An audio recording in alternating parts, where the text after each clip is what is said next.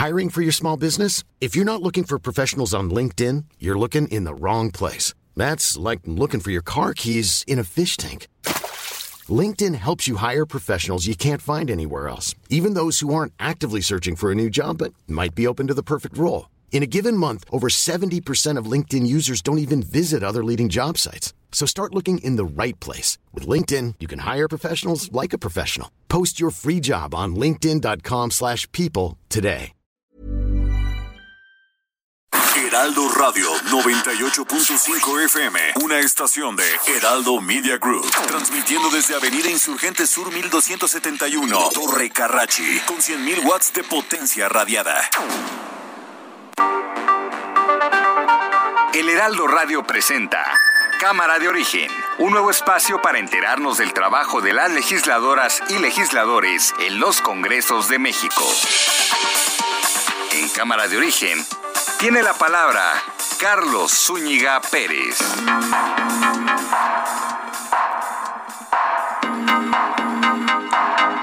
Cuatro de la tarde en punto, tiempo del centro de México. Gracias por acompañarnos en Cámara de Origen en este nuevo mes, lunes 2 de agosto de 2021. Arrancamos con mucha información, un mes que traerá mucha información, por cierto, en estos temas que tratamos aquí en Cámara de Origen. Así es que le invitamos a que vaya haciendo su hábito de sintonía, nos eh, escuche todos los días de 4 a 5 de la tarde para compartir con usted toda esta información. Además, este lunes muchas reacciones en torno a la consulta popular ayer que fue un éxito en organización, pero un fracaso en participación.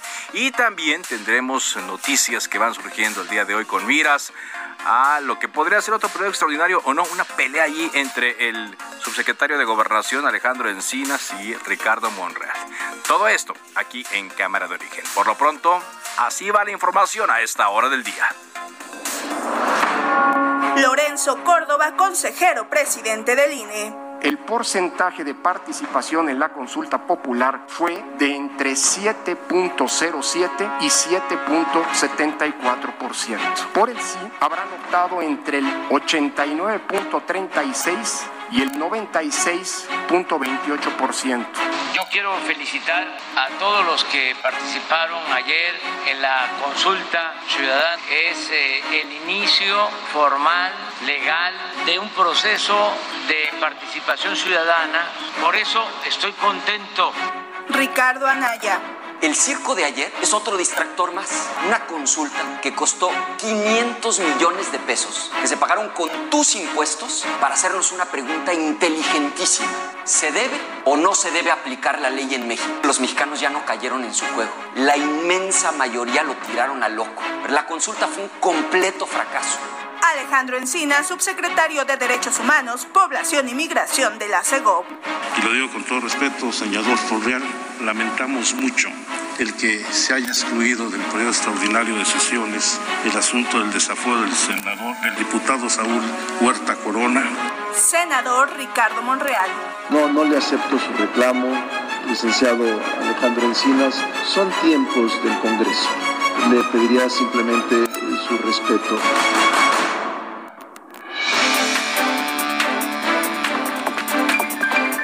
Más información del día a través de una controversia constitucional. El gobernador de Tamaulipas, Francisco Javier García Cabeza de Vaca, pidió a la Suprema Corte de Justicia de la Nación invalidar la orden de aprehensión en su contra por delincuencia organizada y lavado de dinero. Esto todavía con la discusión sobre si tiene o no tiene fuero el gobernador tamaulipeco.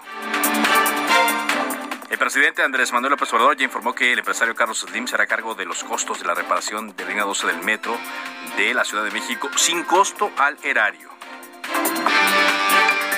Bueno, hay varias personas que se están contagiando de COVID-19. La última que conocimos fue la gobernadora electa de Chihuahua, María Eugenia Campos Galván, quien fue internada en un hospital debido a complicaciones por COVID-19. Ya habíamos conocido de algunos legisladores y también el viernes Marco Cortés, líder nacional del PAN, informó que fue diagnosticado con COVID-19. El alcalde electo de Malinalco, el Estado de México, el edil electo Juan Antonio Mendoza Pedrosa del Partido Verde murió por COVID-19 tras estar medio... También eh, de última hora se informa que falleció la actriz y política mexicana Lili Aragón. quien formó parte de producciones de la televisión, del cine, el teatro mexicano y en política fue diputada suplente en el Congreso. Decimos más adelante, tendremos la, información eh, sobre la consulta popular que fue desairada prácticamente, menos del 8% del padrón votó. Recordamos que se requería cuando menos el 40% para que los resultados de esta consulta popular, la primera que se realiza de esta manera en México, fueran vinculantes. 8% para algunos es un éxito. El presidente Andrés Manuel López Obrador dijo que estaba muy contento con los resultados de esta consulta eh, popular, pero obviamente para la oposición no. Se trata de un fracaso por la escasa participación a pesar de lo mucho que se habló. Recordemos que el presidente y los integrantes de Morena han mencionado que le faltó publicidad al INE, le faltó darle publicidad a esta. Bueno, ya escuchábamos eh, hace unos momentos el senador Ricardo Monreal y el subsecretario de Gobernación Alejandro Encinas tuvieron un desencuentro hoy durante un foro por el tema de los desafueros, por la falta de los desafueros de Benjamín Saúl Huerta y de Mauricio Toledo. Misael Zavala, reportero del Heraldo de México, nos tiene esta información. ¿Cómo estuvieron las cosas, Misael?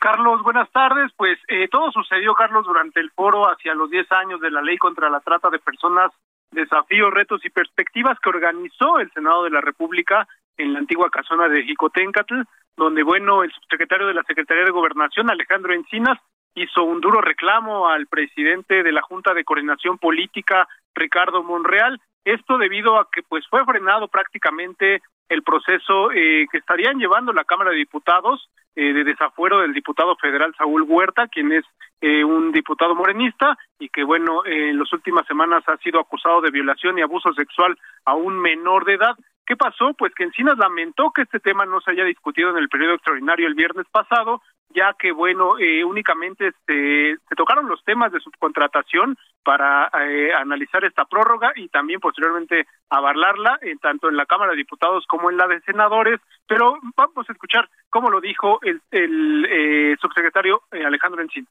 Y lo digo con todo respeto, señor Forreal, lamentamos mucho el que se haya excluido del periodo extraordinario de sesiones el asunto del desafuero del senador, del diputado Saúl Huerta Corona, acusado de violación y abuso sexual, lo cual envía una señal contradictoria muy negativa porque nosotros debemos ser los principales interesados en erradicar este tipo de prácticas ilícitas más desde el servicio público o la representación popular. Sin embargo, Carlos, el senador Ricardo Monreal, quien preside la Junta de Coordinación Política del Senado, no aceptó el reclamo y pidió en respetar los tiempos del Congreso de la Unión, tal como el Congreso respeta los tiempos de la Secretaría de Gobernación. Vamos a escuchar al senador Monreal sobre el caso que le indigna y que reclama al Congreso. No, no le acepto su reclamo, licenciado Alejandro Encinas. Son tiempos del Congreso le pediría simplemente su respeto. No vamos a permitir ninguna impunidad, son tiempos, pero para su conocimiento, porque usted tocó aquí el tema, eh, mañana se reúne la comisión en razón de su autonomía y seguramente va por mayoría de votos, como son los mecanismos en nuestro Congreso, a resolver sobre no solo el caso que usted planteó del diputado de Puebla, diputado Huerta, sino hay otros dos casos. Carlos, sin embargo, ya después eh, pues de este encontronazo que sucedió entre Encinas y Monreal, ellos eh, salieron del, del recinto de la antigua casona de Jicotencatl, salieron juntos, eh, iban eh, charlando, iban conversando y bueno, al final ninguno de los dos pues eh, pues refirió este este tema ya eh, concluida su participación. Únicamente el senador Ricardo Monreal ratificó que el nuevo periodo extraordinario se estaría realizando la próxima semana. Hay dos fechas posibles tentativas el 11 de agosto o el 13 de agosto que se estaría llevando este periodo extraordinario con eh, pues el, el tema de, desafueros no solamente del diputado federal Saúl Huerta sino también del diputado Mauricio Toledo y también del fiscal general de Morelos Uriel eh, Carmona Gándara. En este sentido pues eh, ahí quedan las cosas. La situación ya eh, no pasó mayor hubo un encontronazo. Al final bueno, los dos estuvieron de acuerdo en que eh, pues son, son, son temas políticos y gajes del oficio gajes del oficio. Pero mira, ya es el segundo reclamo. Y un reclamo muy fuerte que también se tuvo fue el viernes por parte de la fiscal de justicia de la Ciudad de México, Ernestina Godoy, quien también pidió lo mismo, que no hubiera impunidad para estos legisladores. Recordemos que son dos eh, procesos que solicitó la Fiscalía de Justicia de la Ciudad de México contra Mauricio Toledo y contra el señor Benjamín Saúl Huertas. Es que ahí se van sumando, ¿eh? Ahí se van sumando los eh, reclamos y ojalá y pasen de las palabras a los hechos, los diputados. Gracias, muchas gracias, Misael. Gracias, Carlos. Buenas tardes. Sí, bueno, como decía Misael, puede haber el día 10 o el día 11 de agosto, podría convocarse para ese entonces el periodo extraordinario o podría para el día 13. Eh, en este caso, bueno, pues no serían los senadores, sino los diputados federales que tendrían que tratar el proceso de desafuero y eh, quizá, quizá conocedor de los procesos legislativos, Alejandro Encinas, pues hace este reclamo al representante del Congreso de la Unión que había ahí, que era Ricardo Monreal. Pero a quien debería hacérselo formalmente, pues es Ignacio Mier, el coordinador de los legisladores de Morena, porque de acuerdo a acusaciones de la oposición, es él quien está deteniendo el proceso de desafuero de Benjamín Saúl Huerta de Morena y Mauricio Toledo del el PT. Ricina Godoy, por cierto, dijo el viernes que por razones políticas se alienta la impunidad y se impide a las víctimas el acceso a la justicia. Saludamos en la línea telefónica de Cámara de Origen cuando son las 4 de la tarde con 10 minutos al senador de la República, Marco Antonio Adame Castillo. ¿Qué tal, senador? ¿Cómo está? ¿Qué tal, Carlos? Me da gusto saludarte, saludar al auditorio. Gracias. Em, ¿Cómo le pareció? ¿Cómo vio, cómo vivió usted desde su trinchera el eh, asunto de la consulta popular? Pues mira, eh, Carlos, lamentablemente una forma de participación directa, democracia directa, que es la consulta popular, fue manipulada de origen y lo que tuvimos ayer pues fue la crónica de un fracaso anunciado. Toda vez que la pregunta y el proceso no interesó a los mexicanos, a juzgar por la participación menor al 8% que se tuvo durante la jornada, y por otro lado porque consultar sobre si se debe cumplir la ley, pues francamente es una obviedad por decirlo menos, sino es que es un despropósito antidemocrático que francamente eh, todo lo que generó fue una jornada desolada, sin participación suficiente y bueno, pues tampoco sin consecuencias, porque formalmente cualquier servidor público del pasado, como lo dice la pregunta, del pasado es del pasado, o sea, ¿a qué a dónde se quiere decir?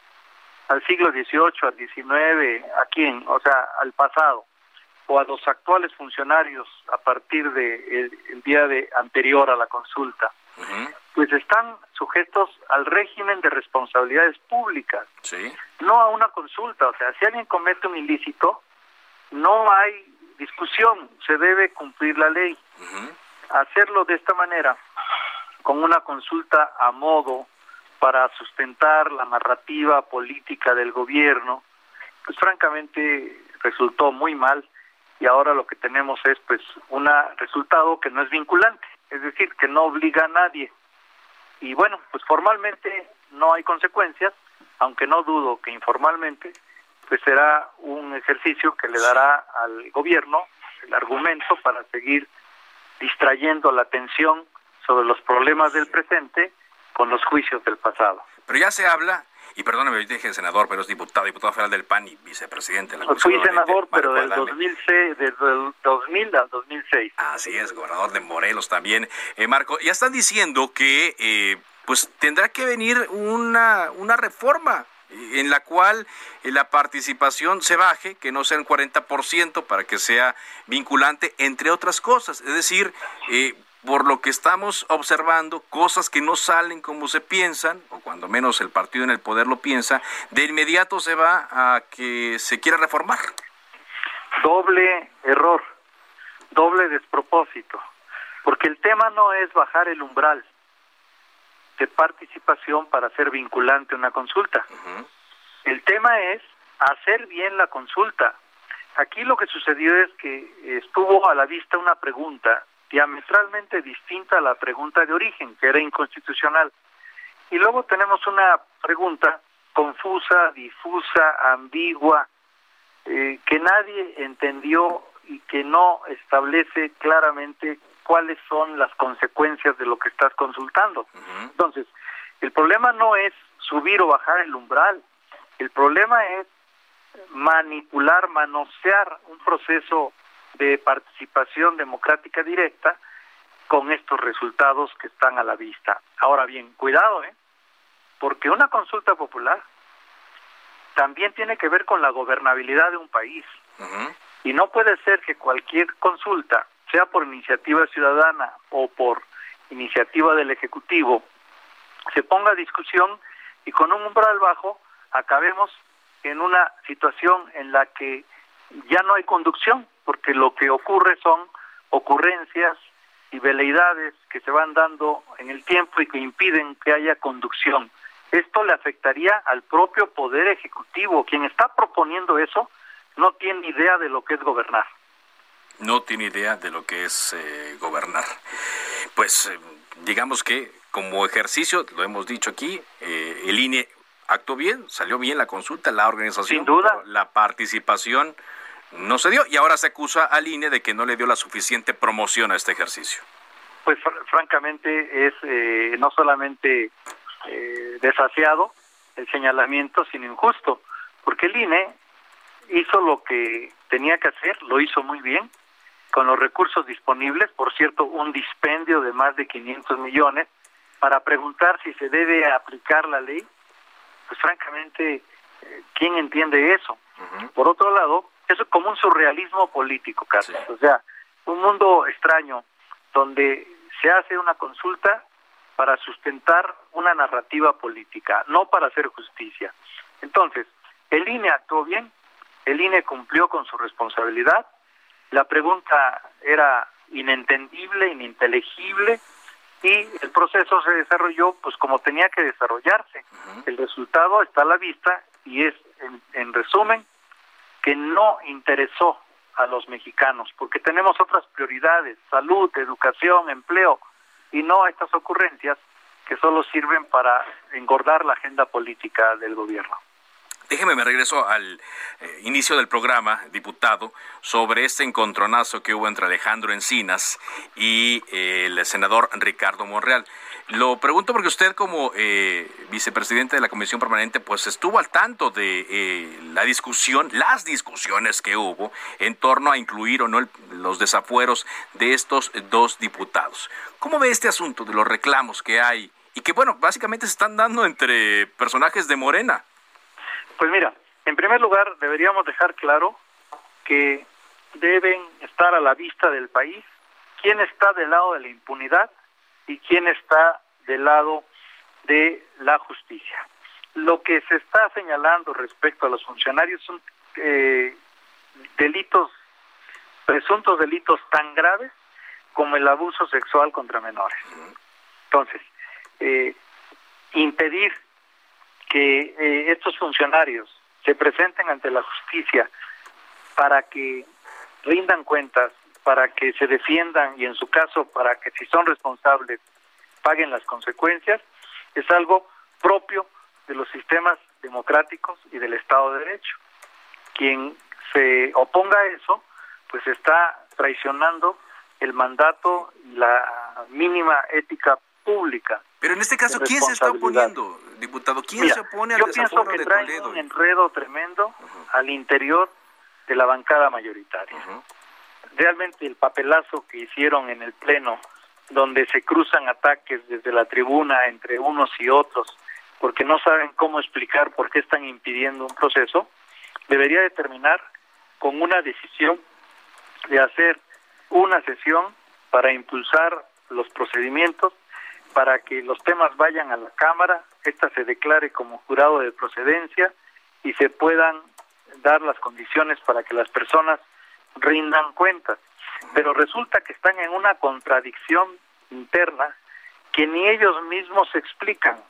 Entonces, francamente, ellos tendrían que dar una respuesta, porque lo que están haciendo es fomentar la impunidad. Fomentando la impunidad. ¿Usted ve la posibilidad, ve la factibilidad de que sí se haga un periodo extraordinario en la Cámara de Diputados para tratar los desafueros, así como decíamos hace rato? Pues mira, el PAN ha estado en la línea de, de que eso se dé. Eh, va a depender de la bancada mayoritaria. Estamos convocados, por lo pronto, el próximo lunes a sesión de la comisión permanente. Ahí podría discutirse por tercera ocasión la posibilidad de un periodo extraordinario para esos temas y de aprobarse la posibilidad de que nosotros sesionemos en Cámara de Diputados el miércoles 11. De aprobarse. Y eso es de aprobar.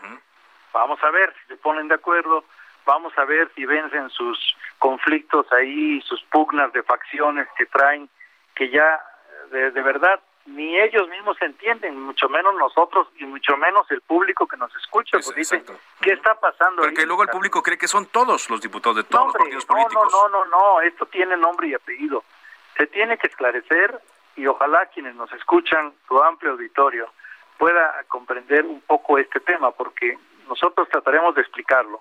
Hay una serie de tropiezos y contradicciones por desacuerdos entre la bancada de Morena y sus aliados.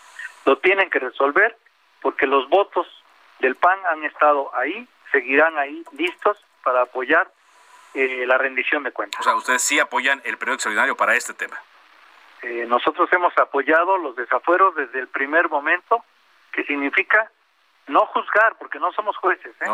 significa generar las condiciones para que la Cámara sesione y pueda declararse como jurado de procedencia y ver si hay o no fundamento para desaforar a las personas que están implicadas, en especial este diputado acusado de pederastia, y otro que está también ahí eh, con líos de corrupción, de presunta corrupción por malos manejos, en fin, temas complejos, pero que deben analizarse donde se debe y no es precisamente con obstrucciones desde el Poder Legislativo.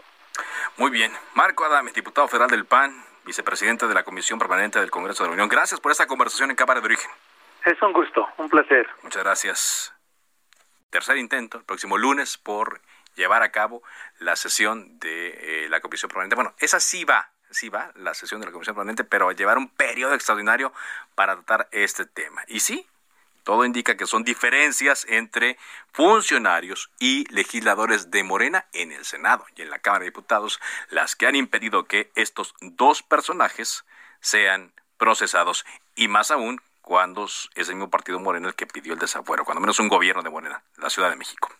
Vámonos eh, contigo, Karina Cancino, corresponsal del Heraldo de México en Nayarit, para ir conociendo la conformación de los congresos. Ya lo hemos hecho en varios estados, ahora toca el turno a Nayarit. Adelante, Karina. ¿Qué tal? Buenas tardes. Así es, bueno, mientras eh, se están haciendo todavía acomodos en los tribunales, y luego de que el Tribunal Estatal Electoral retirara constancias de diputaciones de representación personal, proporcional perdón, a dos personas de este Congreso del Estado, con la nueva integración, habrá hasta el momento 19 mujeres diputadas de 30 integrantes en total. Es la primera vez que hay tantas mujeres ocupando curules en este puesto y eh, resalta sobre todo pues que son eh, mujeres indígenas quienes tendrán de los pueblos originarios, perdón, tendrán las posiciones también más eh, representativas en esto de la lista de plurinominales, como se le conoce a esta situación.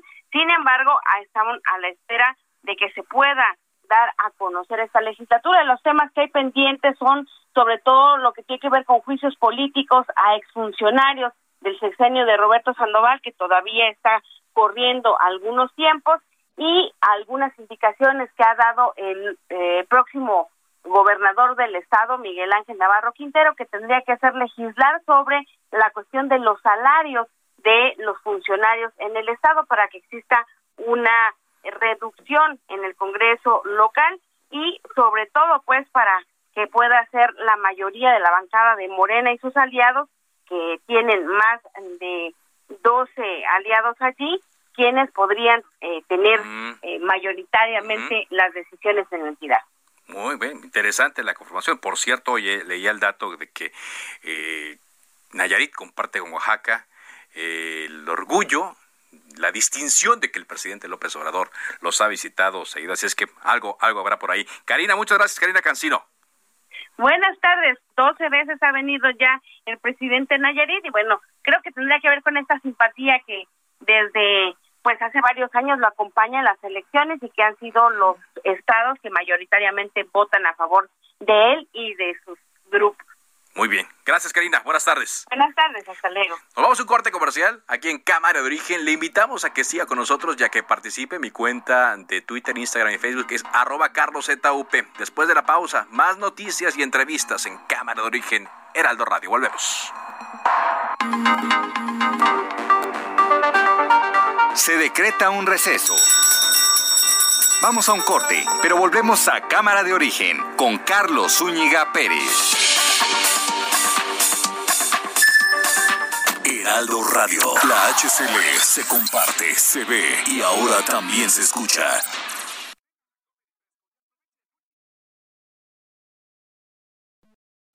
Heraldo Radio 98.5 FM, una estación de Heraldo Media Group, transmitiendo desde Avenida Insurgente Sur 1271, Torre Carrachi, con 100.000 watts de potencia radiada. Se reanuda la sesión. Volvemos a Cámara de Origen con Carlos Zúñiga Pérez.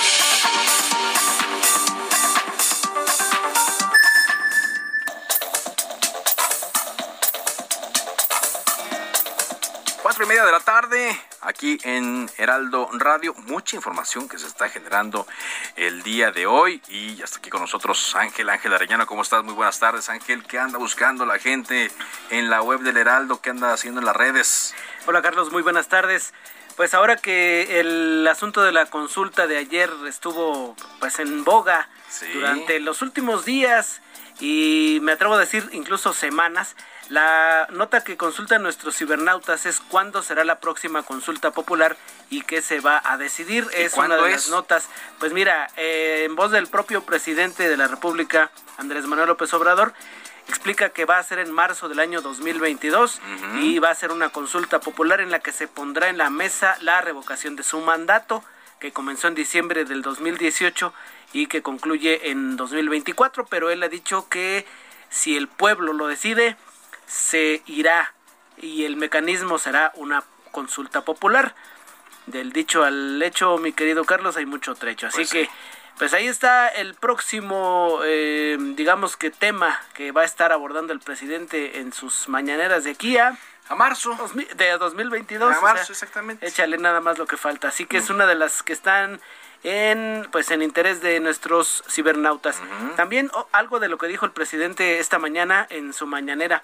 El mandatario informó que el empresario Carlos Slim se va a hacer cargo de los del costo de reparación de la línea 12 del metro aquí en la Ciudad de México. Mm, mencionó que el presidente de Grupo Carso va a encargarse de la, de la rehabilitación y no representará ningún costo para el erario. Pues mira, allí la verdad es que quienes respiran tranquilos son funcionarios, ahora sí que del pasado, y funcionarios del presente, porque ya pues al absorber el costo, el... Eh, eh, señor Carlos Slim, pues pareciera, pareciera como que ya, digo, a, final de cuentas, eh, pues se tienen que buscar responsables, se tienen que buscar culpables, se tiene que atender a los lesionados, darle atención a las familias de las víctimas, pero en el otro sentido, pues pareciera como un jaque mate, pareciera, ¿eh? Sí, y aparte, Carlos, sí, seguramente usted estará interesado en, interesado, interesado en saber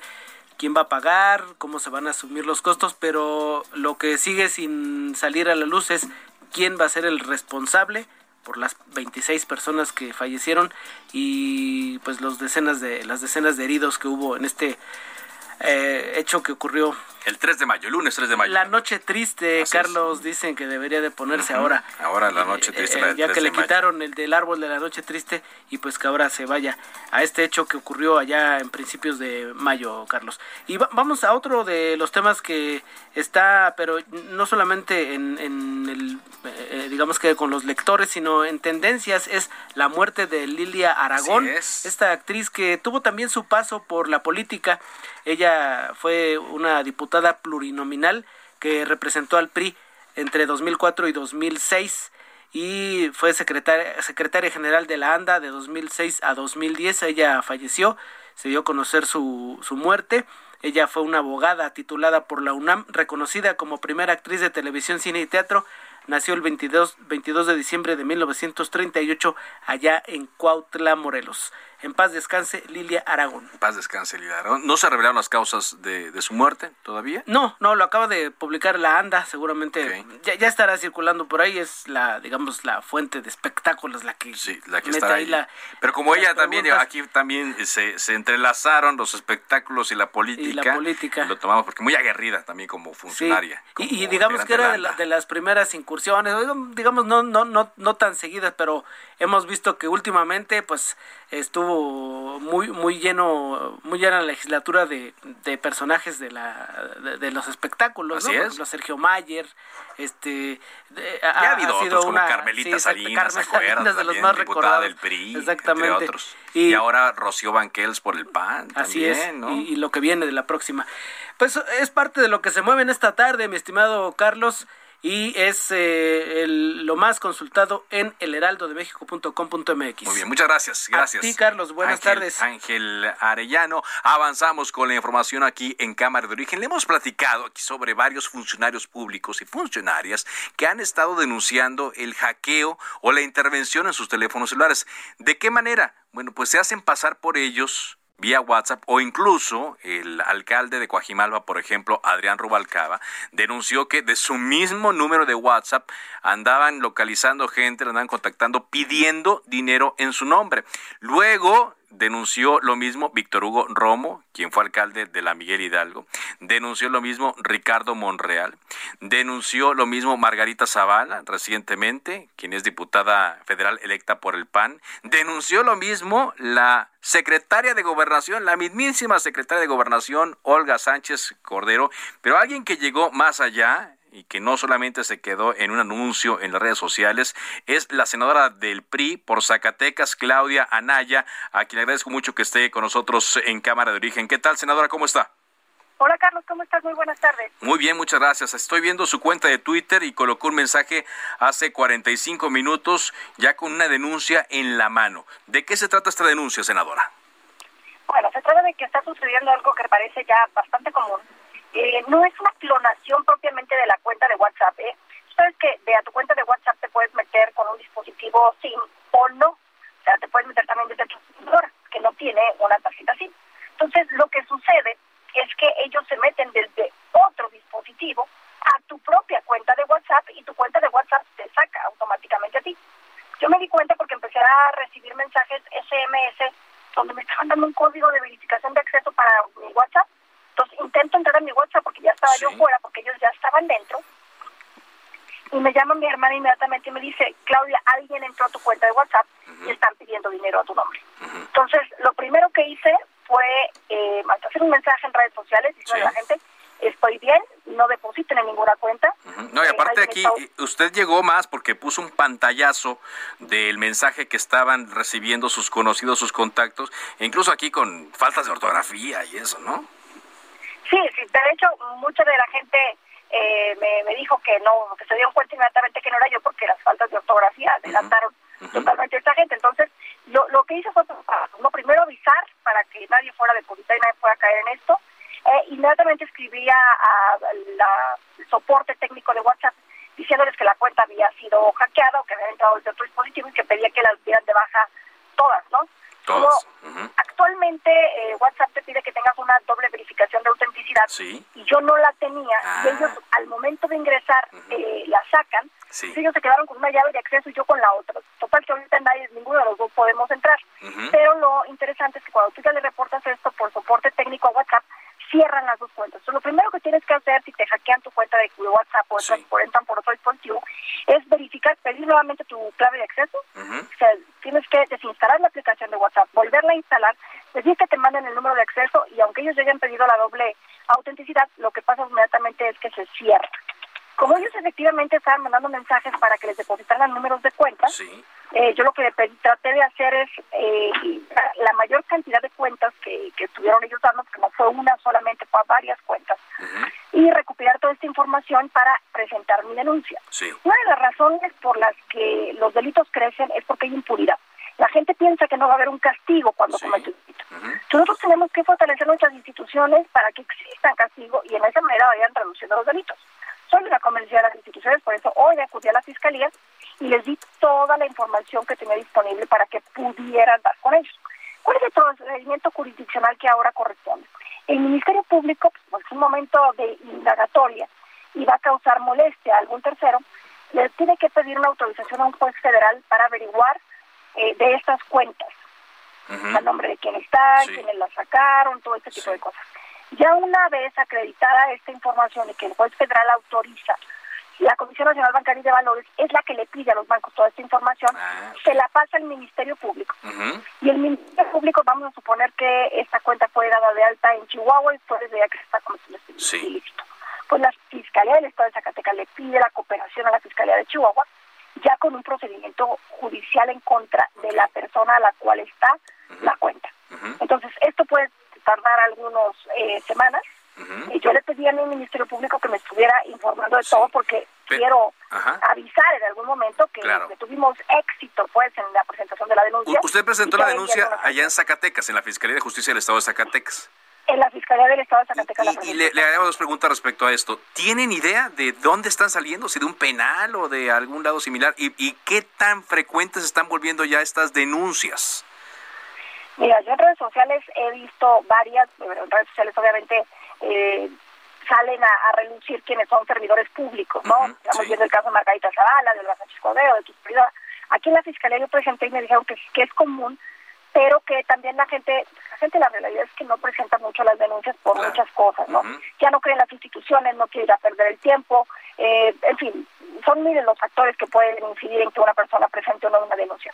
Yo recomiendo sí hacerlo, yo recomiendo darle seguimiento, yo recomiendo fortalecer nuestras fiscalías para erradicar la impunidad y Sí, porque bueno, han caído y muchas personas están siendo afectadas recientemente, decía el caso de, los políticos, y pues ellos sí lo hacen público, pero yo creo que mucha gente no está consciente, uno, de estos pasos, y segundo, pues de la necesidad de, de denunciar y sobre todo de que haya eh, una atención rápida, no, no tan burocrático, hombre, que sea eh, eh, este asunto. ¿Le dieron a usted en la Fiscalía de Justicia de Zacatecas alguna algún plazo, alguna esperanza o algo de que mm, yo me imagino que ya no va a poder recuperar su número? mi número de WhatsApp lo puedo recuperar en siete días, según marcan las instrucciones de de la aplicación. Ahora, yo quiero recomendar a la población, hagan su doble autenticidad. Es decir, hagan su doble clave de acceso. Sí, que aquí nada más, yo, yo, lo acabo de hacer. Una es eh, un correo electrónico, ¿no? Poner un correo electrónico. Correcto, que es lo que ya hicieron mis hackers y por eso ellos tienen la otra llave. Ok. Pero todo el mundo que tenga una cuenta de WhatsApp y la quiera seguir usando, hagan su doble clave de, autenticidad de acceso para que sea más complicado. Una es la clave de seis dígitos, ¿no? Seis dígitos y aparte un correo electrónico personal. Un correo electrónico a donde te manden una segunda contraseña en caso de que, de, que ya no puedas entrar y que, se, te haya olvidado. Entonces, ellos no me mí un plazo estimado porque finalmente el Ministerio Público depende de la autorización del juez federal para la indagatoria de las cuentas de banco. Entonces, ahí es donde pues no sabemos la carga de trabajo que trae el juez federal en estos temas pero pues como es un acto de molestia, si se necesita la autorización del juez federal, vamos a estar este procedimiento, yo estaré avisando en mis redes sociales de cómo va ocurriendo este procedimiento y ojalá que tengamos éxito. Eh, digo tengamos, porque soy parte como denunciante de parte del procedimiento y me interesa además eh, como ciudadana y como ciudadana de la República que nuestras instituciones funcionen. nadie cayó, ¿verdad? Nadie depositó en esa cuenta, ¿o sí? Hasta ahorita donde yo tengo entendido, no. Qué bueno bueno, porque aparte se hizo oportunamente el aviso y ya con los anteriores, pues eh, seguramente más personas están en alerta. Entonces, también la recomendación de las personas, si reciben un correo electrónico, correo, corrijo, un WhatsApp de una persona que usted nunca le había pedido dinero y ahora le está pidiendo, y más con cargos públicos, pues que lo piense dos veces, ¿no? Pues sí, a cualquiera, ¿no? Echarle una llamadita, estás bien, te lo llevo a tu casa, este, tratar de verificar que la información sea auténtica. Muy bien. Senadora, muchas gracias. Gracias por tomarnos esta llamada. Claudia Naya, senadora por Zacatecas del PRI y quien fue objeto de este hackeo o intervención en su cuenta de WhatsApp. las demás aplicaciones sí las podría utilizar y hoy presentó una denuncia ante la Fiscalía de Justicia de Zacatecas. Se suma, como decimos, a las denuncias que han hecho Margarita Zavala y recientemente también Olga Sánchez Cordero, quien Olga Sánchez puso en su cuenta de Twitter, me informan que desde una cuenta falsa de WhatsApp se están enviando mensajes a mi nombre con diferentes fines como pedir dinero. Procederemos de inmediato a hacer las denuncias correspondientes para que el caso sea investigado y sancionado. Justamente hoy a las 9.28 hizo esta denuncia la secretaria de Gobernación Olga Sánchez eh, Cordero. Vámonos con más información aquí en Cámara de Origen con Karina García desde Oaxaca. Adelante, Karina. ¿Qué tal, Carlos? Buenas tardes. Informarte que la diputada local del PRI, Yarita Cruz, fue liberada luego de que el gobierno de Oaxaca realizara las transferencias bancarias para el pago de participaciones municipales de los ramos 28 y 33 de las más de entre 40, 14 rancherías, agencias municipales y núcleos rurales de San Juan, Mazatlán, Mije. Eh, pues se realizó una transferencia de 10 millones de pesos. Luego de una revisión física por parte de un grupo de paramédicos de la zona, la legisladora abordó su camioneta para retirarse del lugar y es que fue el pasado viernes 30 de julio cuando la priista bajó de su vehículo para tratar de conciliar la problemática entre pobladores del municipio y su autoridad Macario Euluterio Jiménez, por lo cual eh, pues habían bloqueado la carretera transísmica. Sin embargo, Thanos Cruz fue por los manifestantes quienes no solo la secuestraron, sino que además la mantuvieron por una noche esposada de manos y con la amenaza de ser golpeada y atarla con cuerdas. Y bueno, fue esta tarde cuando la diputada fue liberada ya después de estas transacciones bancarias por más de 10 millones de pesos como parte de los ramos 28 y 33. Comentarte también que el bloqueo ya fue liberado, hay paso ya hacia Veracruz y también hacia la cuenca del Papaloapan. Es el reporte. muchas gracias, muy amable. Gracias. Gracias eh, por esta información y avanzamos en Cámara de Origen con más entrevistas. Aquí en la Ciudad de México están llevándose a cabo asambleas, colonia por colonia, para eh, consultar a la población. Estas son consultas que sí ya se estaban haciendo hace tiempo para consultar a la población sobre el ejercicio de recursos públicos, el presupuesto participativo. Y es necesario como lo dice su nombre, que los habitantes de esta Ciudad de México vayan y opinen sobre las ideas que hay para gastar el presupuesto. Por eso agradezco que el día de hoy en Cámara de Origen esté Ernesto Ramos, consejero electoral del Instituto Electoral de la Ciudad de México. ¿Qué tal, consejero? Buenas tardes. Estimado Carlos, ¿cómo te va? Muy buena tarde. Encantado de estar contigo y tu auditorio. Platíquenos, eh, consejero, ¿cómo van? ¿Cómo van estos ejercicios? Mira, te cuento, primero recordar que eh, los proyectos de presupuesto participativo 2020 y 2021 se eligieron por la ciudadanía en marzo de 2020, solo que por temas de la pandemia no se, han, no se habían ejecutado. En este momento lo que estamos haciendo nosotros es organizar asambleas ciudadanas en todas las colonias de la ciudad para que se integren los comités que se llaman de ejecución y de vigilancia del presupuesto participativo. Estos comités son integrados por las personas que se quieran anotar luego se hace un sorteo, se nombra una persona representante y esta persona representante va a acompañar en todo el proceso de las que realicen las alcaldías para ejecutar los proyectos, esto es desde la, la licitación, la adjudicación, los gastos que se vayan presentando, los avances en las obras y los pagos, eh, para que se, se, aseguren las vecinas y los vecinos de que los proyectos se ejecutan en cada colonia en beneficio de la comunidad y que justamente se realizan las obras que fueron electas por las vecinas y los vecinos. ¿Cómo se puede enterar eh, la población de cuándo toca una consulta de este tipo? Mira, las asambleas se están realizando durante todo julio y agosto en este momento llevamos un avance de poco más del 50% afortunadamente. En nuestra página de internet que es www.ism.mx, ahí hay un banner especial, un micrositio incluso de las asambleas ciudadanas. Ahí pueden entrar, eh, poner su, su demarcación, la alcaldía donde viven, y ahí se les puede decir si ya están convocadas asambleas o ahí se podrán informar cuándo, eh, dónde y a qué hora les tocaría participar en estas asambleas para poder integrar los comités. Ajá para poder integrar eh, los los comités que también eh, pues están hechos por los propios vecinos. Exacto, es un es un tema completamente ciudadano para que las ciudadanas y los ciudadanos sigan de cerca el proceso que tienen que realizar las alcaldías para hacer realidad este tipo de proyectos del presupuesto participativo. Por ejemplo, a mí me, me, me llama mucho la atención los tipos de proyectos que, que ven las ciudadanas eh, los, y los ciudadanos a partir de problemas que identifican en su comunidad buscan, por ejemplo, mucha, en muchas zonas recolectar agua de lluvia para el consumo del riego de los parques o consumo de vecinas y vecinos, poder purificarla también. Hay otros lugares donde buscan instalar paneles eh, solares para alumbrar las unidades habitacionales y gastar menos en electricidad. Hay muchos proyectos de promoción cultural, convertir lotes baldíos, por ejemplo, en teatros al aire libre o en, en zonas de juegos infantiles o incluso en centros culturales para adultos mayores. De ese tipo de proyectos estamos hablando y es lo que se ejecutaría durante este año para que nuestro auditorio tenga eh, conciencia de la importancia de su participación, consejero, estoy platicando con el consejero electoral en el Instituto Electoral de la Ciudad de México, Ernesto Ramos. ¿De cuánto dinero estamos hablando, consejero, eh, que está en juego? ¿Cuánto dinero es el que está más bien disponible? Mira, si sumamos el presupuesto total de todas las colonias de 2020 y 2021, son unos 2.800 millones de pesos los que ejecutarán las alcaldías para hacer realidad estos proyectos de presupuesto participativo. Es una buena cantidad muy buena, sí, una, una muy, muy buena cantidad de dinero.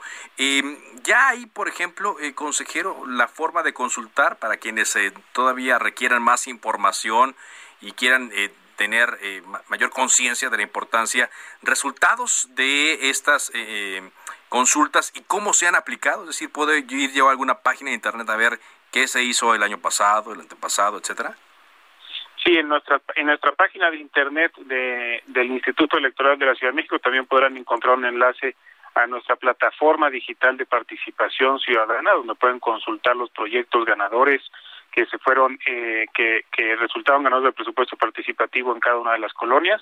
También en el micrositio de las asambleas pueden consultar los montos específicos que cada colonia tiene asignado para el ejercicio del presupuesto participativo y sepan cuánto se tiene que gastar en su colonia. Y, y por supuesto también ahí está la información de cómo pueden participar en las distintas asambleas y, comités que se van a integrar. Muy bien, pues eh, ahí está la invitación. Finalmente, ¿alguna recomendación, sugerencia, invitación que quiera hacer al público? Sí, que puedan, además de consultar nuestra página, que puedan eh, checar nuestras nuestras redes sociales, en eh, que por ejemplo en Twitter es arroba ISM y mi, red social en Twitter es arroba ramos-mega y también en Facebook nos, pueden seguir para tener más información, incluso plantearnos cualquier duda, pregunta que tengan sobre el tema. Gracias, muchas gracias, consejero. Gracias a ti, Carlos. Hasta luego. Ernesto Ramos, consejero electoral del Instituto Electoral de la Ciudad de México. Hoy aquí en Cámara de Origen queremos eh, compartir con ustedes información respecto a Heraldo Media Group y al portal del cual platicamos todas las tardes aquí, heraldodemexico.com.mx, ya que se ha convertido en la tercera página de información y noticias más leída en México.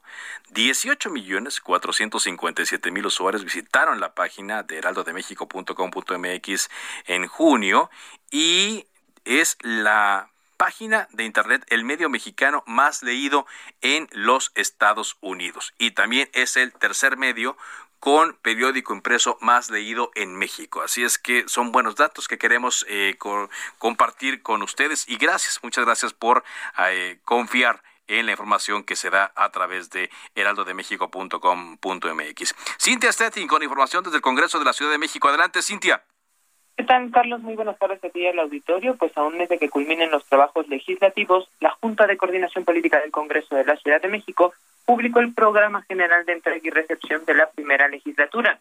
Víctor Hugo Lobo, presidente de la Junta de la Junta de Coordinación Política, expuso que la Oficialía Mayor, la Tesorería y la Contraloría General serán las encargadas del proceso, principalmente en lo relativo a los bienes materiales, documentales e informativos, así como los recursos asignados a las unidades administrativas, comités, comisiones, grupos parlamentarios y los módulos de atención y de quejas ciudadanas.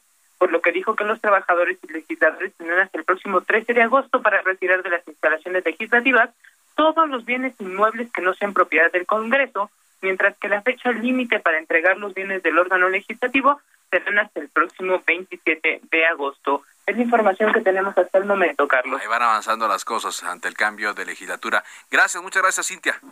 Seguimos pendientes. Muy buenas tardes. Gracias, Cintia Stettin, por esta información. Eh, pues antes de despedirnos, le agradezco mucho el que nos esté acompañando. Estamos llegando ya al primer mes de Cámara de Origen, lo cumplimos esta semana. Esperamos que esté siendo un espacio de su interés, de su atención. Y le recuerdo que queremos tener una comunicación bidireccional con ustedes. Así que le recuerdo mis cuentas.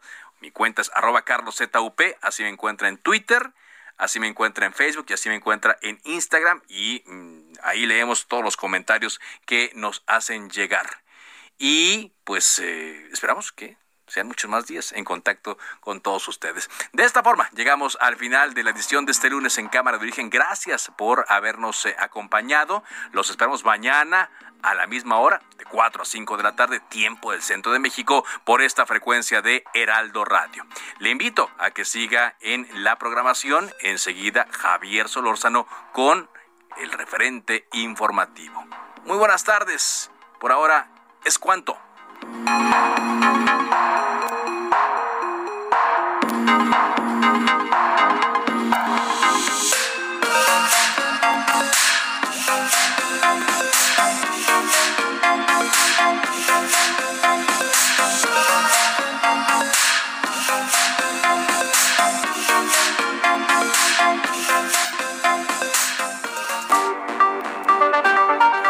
Cita para el próximo programa. Cámara de origen, a la misma hora, por las frecuencias de El Heraldo Radio. Se levanta la sesión.